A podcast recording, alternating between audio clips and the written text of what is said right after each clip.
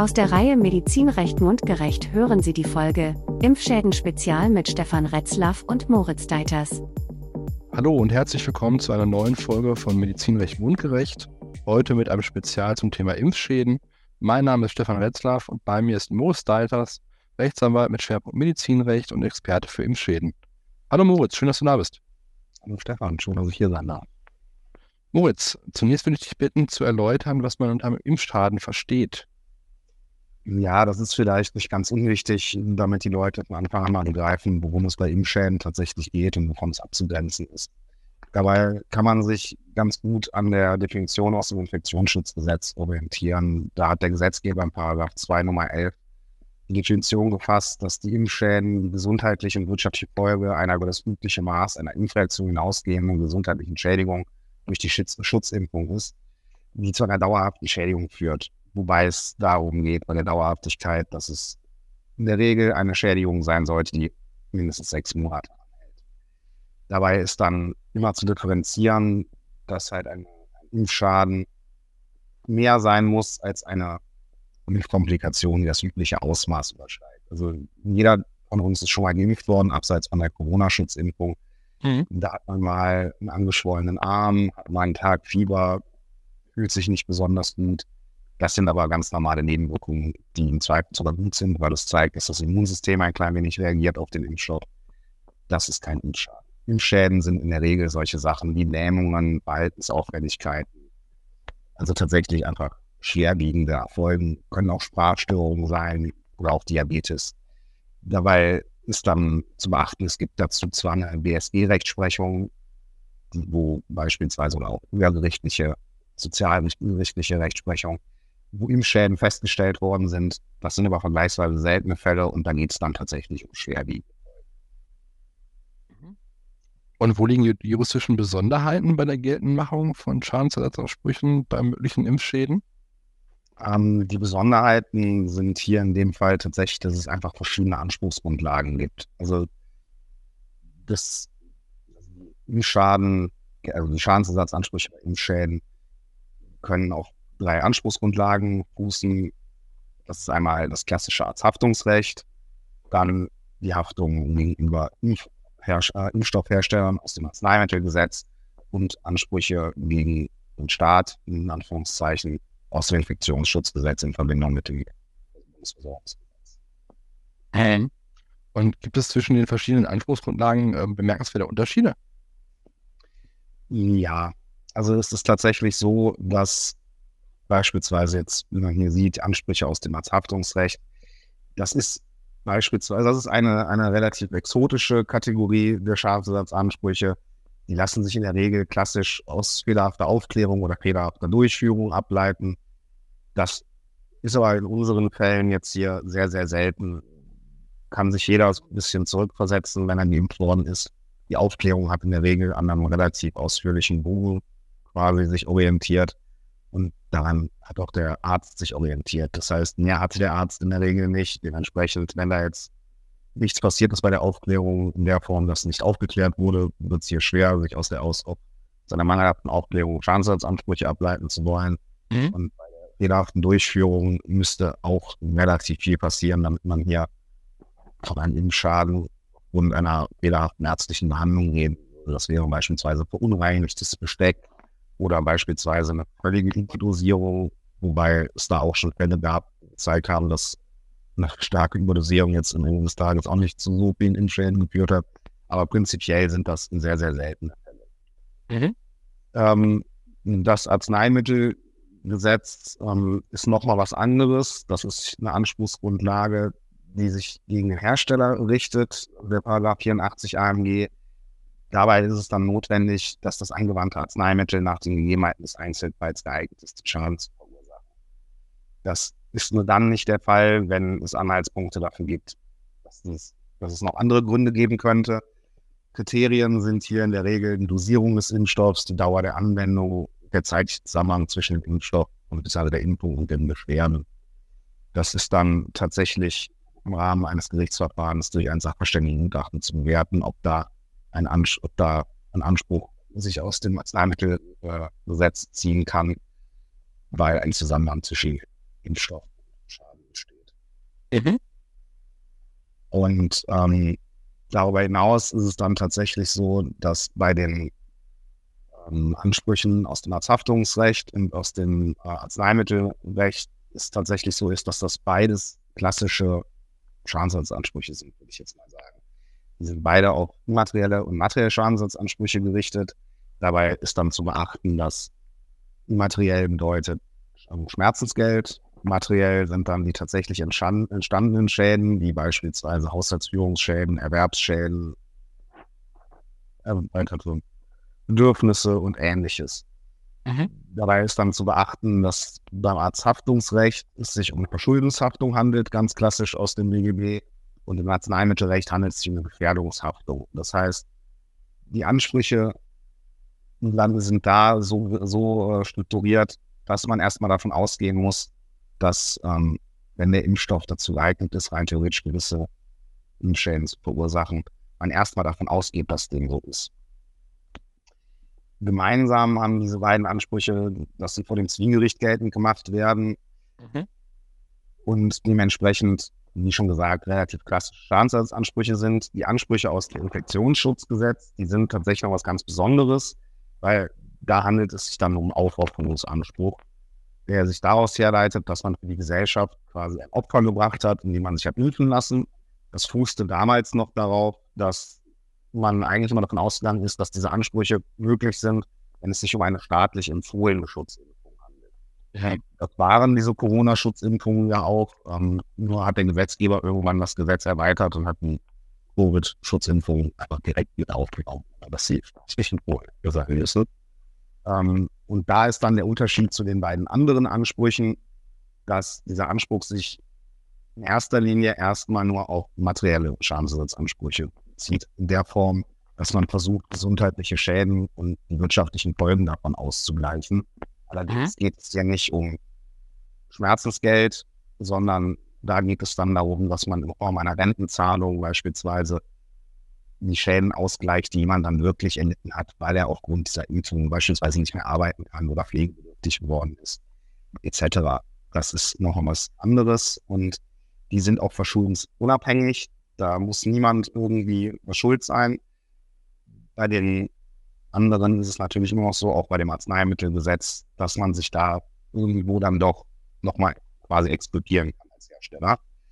Ähm, und der große Unterschied ist dann auch, dass die Ansprüche gegen den Staat bei den, erstmal bei den Versorgungsämtern im Rahmen eines Vorverfahrens geltend zu machen sind wenn Versorgungsämter den Anspruch ablehnen, man das Ganze vom Sozialgericht einklagen muss.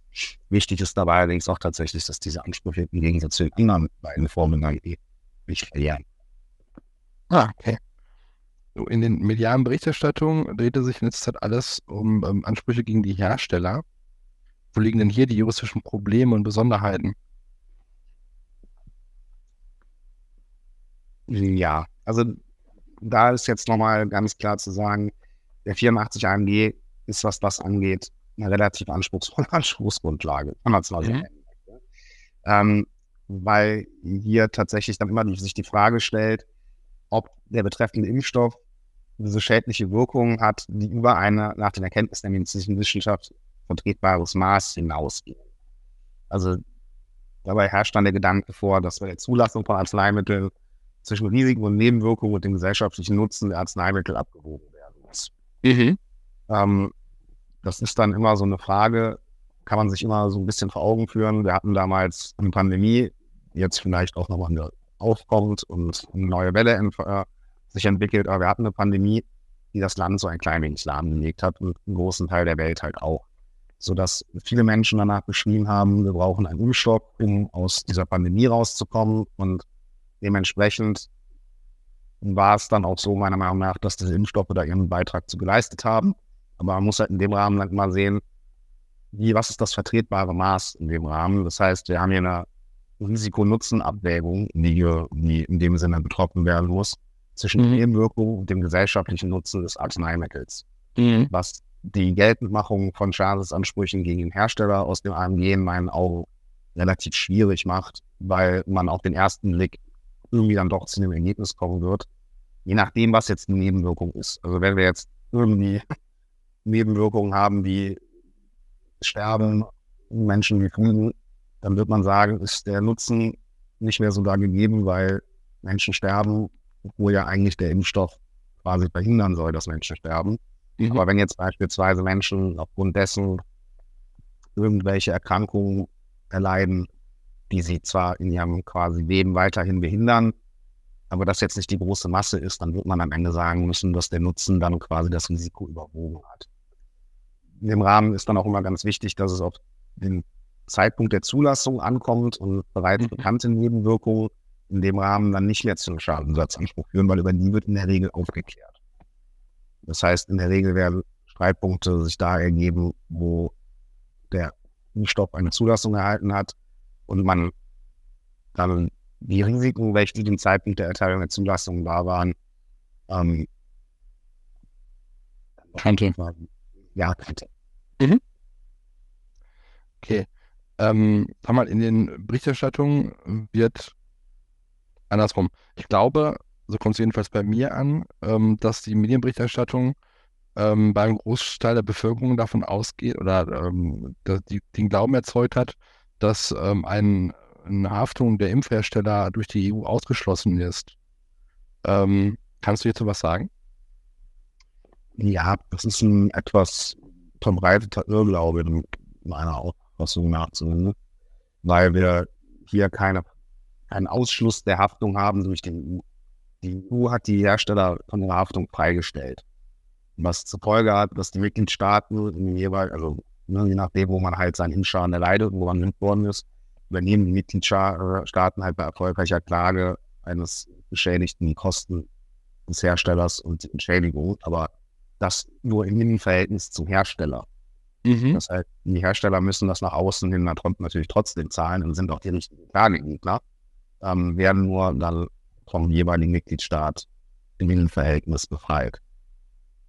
Das hat halt den Hintergrund, gehe ich mal, ist ja, gehe ich mal von aus, dass man zu dem damaligen Zeitpunkt als Hersteller doch gesagt hat, okay, das ist alles jetzt hier sehr, sehr schnell. Wir haben hier Risiken, die wir im dümmsten Fall nicht komplett überblicken. Wir setzen uns ja einem Haftungsrisiko aus, weil ihr das wollt. Und wenn ihr mhm. das wollt, dann müsst ihr uns auch in Anführungszeichen finanziell unter die Arme greifen, wenn dann was passiert. Aber es ist ein Irrglaube zu, zum Glauben, dass die über die Hersteller komplett rausgenommen Okay, danke schön. Wenn wir zurück auf die, die Haftung des Staates kommen, äh, bis 2023 März gingen bei dem Versorgungsamt in Baden-Württemberg alleine über 700 Anträge auf Entschädigung wegen Corona-Impfschäden ein. Ähm, in Baden-Württemberg selber wurden jedoch nur 26 Fällen stattgegeben. Das ist eine Quote von 3,5 Prozent. Ähm, wir sehen das die deutschen Gerichte. Gibt es hier eine Tendenz? Also das Problem dürfte sein, jetzt erstmal zunächst auf die, auf die Versorgungsämter und deren Entscheidungen bezogen, glaube ich, dass wir hier von einer gewissen Überforderung reden müssen. Also sowohl von Masse als auch von, vom Inhalt mhm. der Anträge. Wir müssen immer davon ausgehen, da melden sich Leute und beantragen Leistungen, die von dem Sachbearbeiter des jeweiligen Versorgungsamt so nicht eingeschätzt werden können. Das heißt, diese ganzen Sachen gehen zu ärztlichen Dienst der jeweiligen Versorgungsämter. Und dann muss erstmal anhand der Behandlungsunterlagen, die eingereicht werden, geprüft werden, ist ja ein möglicher Impfschaden vorliegen. Meine Erfahrung ist, das Ganze dauert relativ lange und es ist auch so, dass die, dass die Entscheidungen in der Regel aktuell noch nicht so besonders positiv sind in der breiten Masse. Das stimmt schon. Aber ich glaube, das liegt auch daran, dass man vieles aktuell auch noch nicht überblicken kann, dass viele Einschätzungen dementsprechend auch sehr lange dauern und dass das jetzt gerade noch so ein bisschen sich quasi einpendeln muss bei den jeweiligen Versorgungsämtern, mhm. wie, man, wie man gewisse Dinge bescheidet. Aber ja, wenn man jetzt sich auf die Rechtsprechung deswegen mal so ein bisschen, da komme, da komme ich erstmal von dem Punkt, bezieht, ist es tatsächlich so, dass die Rechtsprechung sich aktuell überwiegend mit der Haftung der Hersteller auseinandersetzt. Weil viele Versorgungsämter auch schlicht und einfach die Anträge noch gar nicht. Dementsprechend ist es dann so, Herstellerhaftung hat kein, Versorgung, äh, kein, kein, kein Vorverfahren, da klagt man direkt, beziehungsweise nimmt den Hersteller einmal außergerichtlich Anspruch und klagt dann im Zweifel. Und dementsprechend sind da jetzt auch vergleichsweise viele Klagen schon anhängig. Ich glaube, es sind aktuell 350 um den Dreh. Es ist wahrscheinlich auch wieder ein paar mehr geworden in letzter Zeit. Mhm. Aber auch da muss man sagen, die Entscheidungen sind aktuell eher zugunsten der Hersteller ausgefallen. Also es gab eine Entscheidung des LG Hof, es gab eine Entscheidung des LG Rottweil, wenn ich mich nicht ganz täusche, und jetzt auch vor kurzem nochmal das LG Mainz. Die haben alle Klagen. Jetzt ähm, ist es dann so, ich meine, das Verfahren vom LG Hof ist jetzt vom OLG Bamberg gelandet. Das OLG Bamberg hat gesagt, hier muss ein Sachverständigengutachten eingeholt werden. Mhm beim LG Mainz war es beispielsweise so, da ist die Klage komplett ohne Beweisaufnahme abgewiesen worden. Also auch relativ, relativ krass in meinen Augen. Aber ja, die, diese, dieses Erfordernis des Sachverständigengutachtens wird sich jetzt erstmal sozusagen durchziehen und dementsprechend weiß man jetzt hier, es ist eine Einzelfallentscheidung in jedem Verfahren und dementsprechend wird es jetzt so sein, dass man am Ende gucken muss, wie Sachverständige die, die, Fälle begutachten. Mhm. Aber im Großen und Ganzen glaube ich, dass die Rechtsprechung sich so ein klein wenig an dem, was ich eben, äh, eben formuliert habe, orientieren wird, nämlich diese, diese Nutzen-Risiko-Abwägung. Die wird, glaube ich, in meinen Augen auch in Zukunft eine große Rolle spielen, gerade bei der Hersteller. Wie sich die Rechtsprechung im Rahmen der staatlichen Haftung entwickeln wird, kann ich in meinen Augen jetzt noch gar nicht prognostizieren, weil da gibt es einfach auch gleich. So wir uns, dass man da eine Tendenz hier. Alles klar. Wenn wir gedanklich nochmal zurückwandern in den Winter 2020, 2021. Wir waren gerade mitten im zweiten Lockdown ähm, und da waren jetzt neun Monate von Corona bereits geplagt. Jeder von uns wollte so schnell wie möglich wieder zurück in die Normalität, in den Alltag. Ähm, die Medien berichteten über mögliche Impfpflichten und ähm, die Impfhersteller haben quasi mir nichts, dir nichts ähm, Impfung aus dem Hut gezaubert. Ich kann mir vorstellen, viele Menschen haben sich wahrscheinlich oder hatten wahrscheinlich Bedenken hinsichtlich der Impfung und haben sich dann aber wahrscheinlich auch aufgrund des, des medialen Drucks und des Drucks aus dem Umfeld impfen lassen. Ähm, es sind, es ist dieser Hintergrund, wird der von den Gerichten entsprechend berücksichtigt und lassen, lassen sich da bisherige Grundsätze im Rahmen von Impfschäden überhaupt übertragen auf die Corona-Situation? Also ja, ich glaube, das habe ich ja gerade mal so ein bisschen angerissen, dass es schon so sein wird, dass Gerichte sich ein klein wenig daran orientieren werden, dass es hier natürlich so war, dass ein gewisser gesellschaftlicher politischer Druck bestanden hat, Impfstoffe zuzulassen, Impfstoffe an den Mann zu bringen und die Leute so schnell wie möglich zu impfen. Das wird bei der Herstellerhaftung, wie ich eben gesagt habe, eine gewisse Auswirkung haben. Ähm, bleiben wir dabei, dass die Grundsätze der bisherigen Rechtsprechung, gerade was die staatliche Haftung angeht, gleich bleiben wird. Also es wird immer so sein, dass die Gerichte Sachverständigengutachten einholen werden müssen. Mhm. Was zur Folge hat, dass, wenn, wenn das jetzt alles irgendwann mal vor Gericht gehen sollte, an sehr viele Sachverständige brauchen wird. Aber die Impfstoff- oder die Impfschaden-Rechtsprechung ist eine stark einzelfallbezogene das heißt, es gibt selten Fälle, wo man sagen kann, der eine Fall ist jetzt zu 100 Prozent übertragbar, sodass man jetzt sagen kann, herzlichen Glückwunsch, dass es Ihnen passiert, Sie haben jetzt einen Anspruch auf Entschädigung. Also mhm. der, Mensch, der Mensch ist keine Abschaltautomatik. Das heißt, das ist jetzt anders als bei anderen Massenverfahren oder bei anderen Verfahren, die, wo, wo quasi ein derselbe Sachverhalt auftritt und Menschen deswegen Schadensersatzansprüche geltend machen es ist bei jedem Mensch ein Einzelfall, sodass wir hier die Grundsatz haben werden, dass man die hinreichende Wahrscheinlichkeit zwischen einem Impfschaden und der körperlichen Schädigung, nein, bezüglich den Zusammenhang zwischen einer Impfung und einem, einer körperlichen Schädigung als Impfschaden immer im Einzelfall belegen müssen und das in der Regel durch Sachverständigen. Mhm. Jetzt ist es dann bei den Herstellern wirklich mal interessant für die Zukunft, auch wenn jetzt mal ein Gericht Ansprüche zuspricht, dann dürfte das irgendwie doch eine Auswirkung haben auf das, was danach passieren wird. Nämlich ich glaube, dass dann doch eine ganz große Masse an, an Klagen nochmal anhängig werden, weil schlicht und einfach Menschen dann denken, okay, da ist jetzt einmal zugesprochen werden, äh, worden, da hänge ich mich jetzt in Anführungszeichen dran. Das wird zwar nicht so funktionieren in meinen Augen, aber ich glaube schon, dass das so der, die Konsequenz sein wird. Mhm. dann werden wir irgendwann wirklich das Problem bekommen, dass wenn auf einmal meinetwegen 3000 Klagen anhängig sind unter Umständen, wir, wenn man es ordentlich machen möchte, außer jetzt Fälle, wo es ganz offensichtlich aussichtslos ist, jetzt mhm. geben, ist halt so. Aber ähm, in den Fällen, wo das nicht der Fall ist, wird man in der Regel Sachverständigen einholen müssen. Allein schon aufgrund der Frage, in sich der Frage, ist ein Zusammenhang gegeben oder nicht. Mhm. Und dann bin ich mal gespannt, wo die Rechtsprechung die ganzen Sachverständigen hernehmen möchte, die das noch machen. Also die Besonderheit besteht halt in diesen Fällen jetzt hier darin, dass die Gerichte sich einfach machen können und sagen können, okay, Nutzen, Risiko oder ist hier, also das, das Verhältnis zwischen Nutzen und Risiko ist hier so offensichtlich pro Hersteller, dass wir da raus sind. Das mhm. glaube ich nicht, dass man das immer machen wird, aber hm, das, Spannende wird tatsächlich sein, entwickelt sich ein Masseverfahren beziehungsweise eine große Anzahl an Verfahren und wie geht die Rechtsprechung damit um? Das äh, wird tatsächlich sehr interessant. Okay. Also hoffen wir oder, oder ist abzuwarten, ob die Gerichte da möglicherweise die Büchse der Pandora öffnen. Ja, also es, es, muss ja nicht mal die Büchse der Pandora sein. Es kann ja durchaus einen Fall geben, der erfolgreich durchgeht. Die hm. Konsequenz dahinter darf halt nur nicht für jeden einzelnen Menschen sein, okay, jetzt kommt klage ich. Jetzt klage ich, jetzt habe ich auch einen Anspruch. Mhm. Das, das dürfte in meinen Augen so nicht funktionieren, aber die Gerichte werden schon, werden schon absehbare Zeit merken, wenn das passiert, dass äh, die Konsequenz diese entsprechend sein. Okay, ähm, letzte Frage in dem Zusammenhang. Was würdest du jemandem raten, der möglicherweise einen Impfschaden erlitten hat? Können die Betroffenen etwas tun, um die Erfolgsaussichten zu erhöhen?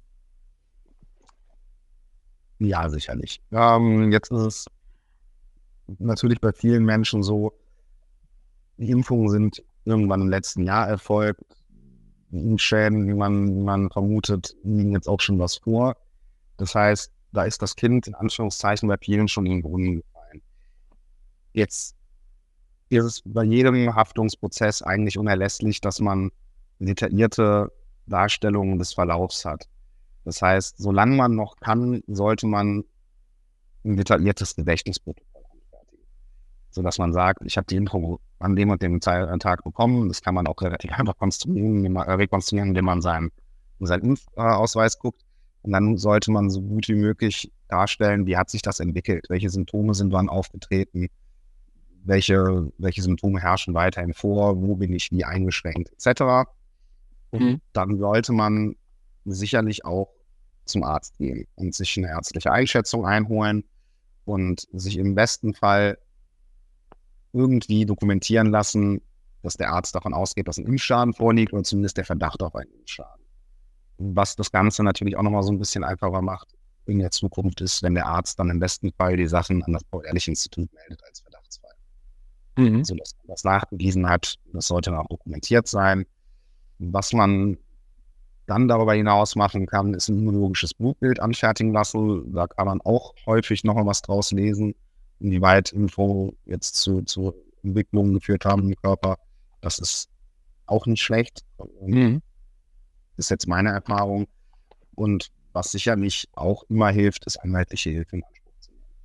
Also meine Erfahrung ist da doch, dass gerade wenn man sich mit Versorgungsämtern auseinandersetzt, mit Herstellern, Ärzten jetzt, wie gesagt, eher weniger, aber mit den anderen beiden auseinandersetzt, dass da Menschen auf der Gegenseite sitzen, die in Anführungszeichen mehr Ahnung von der Thematik haben als der, der, als, als der, der jetzt den Antrag stellt oder die Ansprüche geltend macht.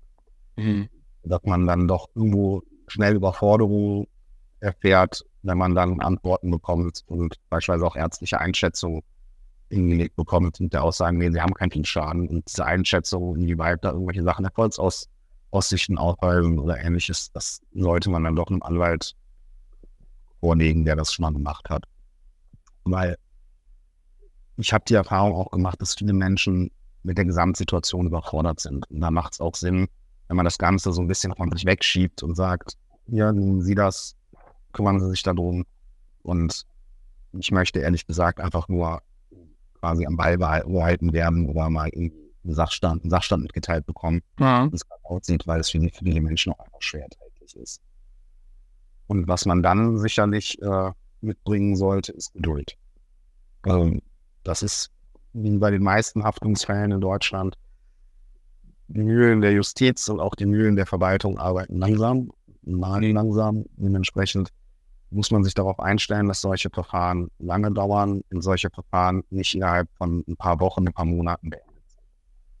Also es ist nicht unüblich, dass Versorgungsämter auf Anträge ein Jahr keine Entscheidung oder auch, auch mal anderthalb. Ähm, man darf sich da auch nicht vertun. Das ist ja auch immer eine Frage der Entwicklung. Was, was stellt sich so im Nachhinein als potenzieller Impfschaden heraus? Mhm. Also das Paul-Ehrlich-Institut veröffentlicht weiterhin den, äh, den Sicherheitsbericht zu den Covid-Impfstoffen und der erweitert sich noch. Also darin, um es mal zu erläutern, darin werden festgestellte Verdachte, Verdachtsfälle oder halt auch ähm, anerkannte Impfschäden aufgelistet, mhm. dass man dann relativ schnell sehen kann, wo besteht ein Zusammenhang oder nicht.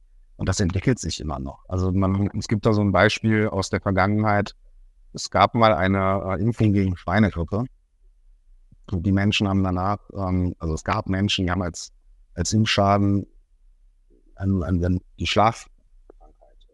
Also mhm. dementsprechend eine relativ heftige Folge, wenn man ehrlich ist, ist das Paul-Ehrlich-Institut in einem Gutachten festgelegt hat, dass das im Zusammenhang steht mit dieser Impfung, beziehungsweise im Zusammenhang mit dieser Impfung stehen kann. Das fünf Jahre Und erst dann sind diese Menschen entschädigt worden. Mhm. Das heißt, Geduld ist hier eine sehr, sehr wichtige Tugend, weil ansonsten wird man, man damit, also wenn man, wenn man weiß, ich bin so ungeduldig, dass ich das jetzt nicht, dass ich jetzt ein Jahr warten kann, dann wird das schwierig. Ja, gute Beratung ist immer Gold wert. Das stimmt. Moritz, danke für deine Einschätzung.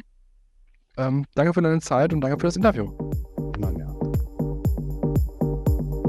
Aus der Reihe Medizinrecht mundgerecht hörten Sie die Folge Impfschäden Spezial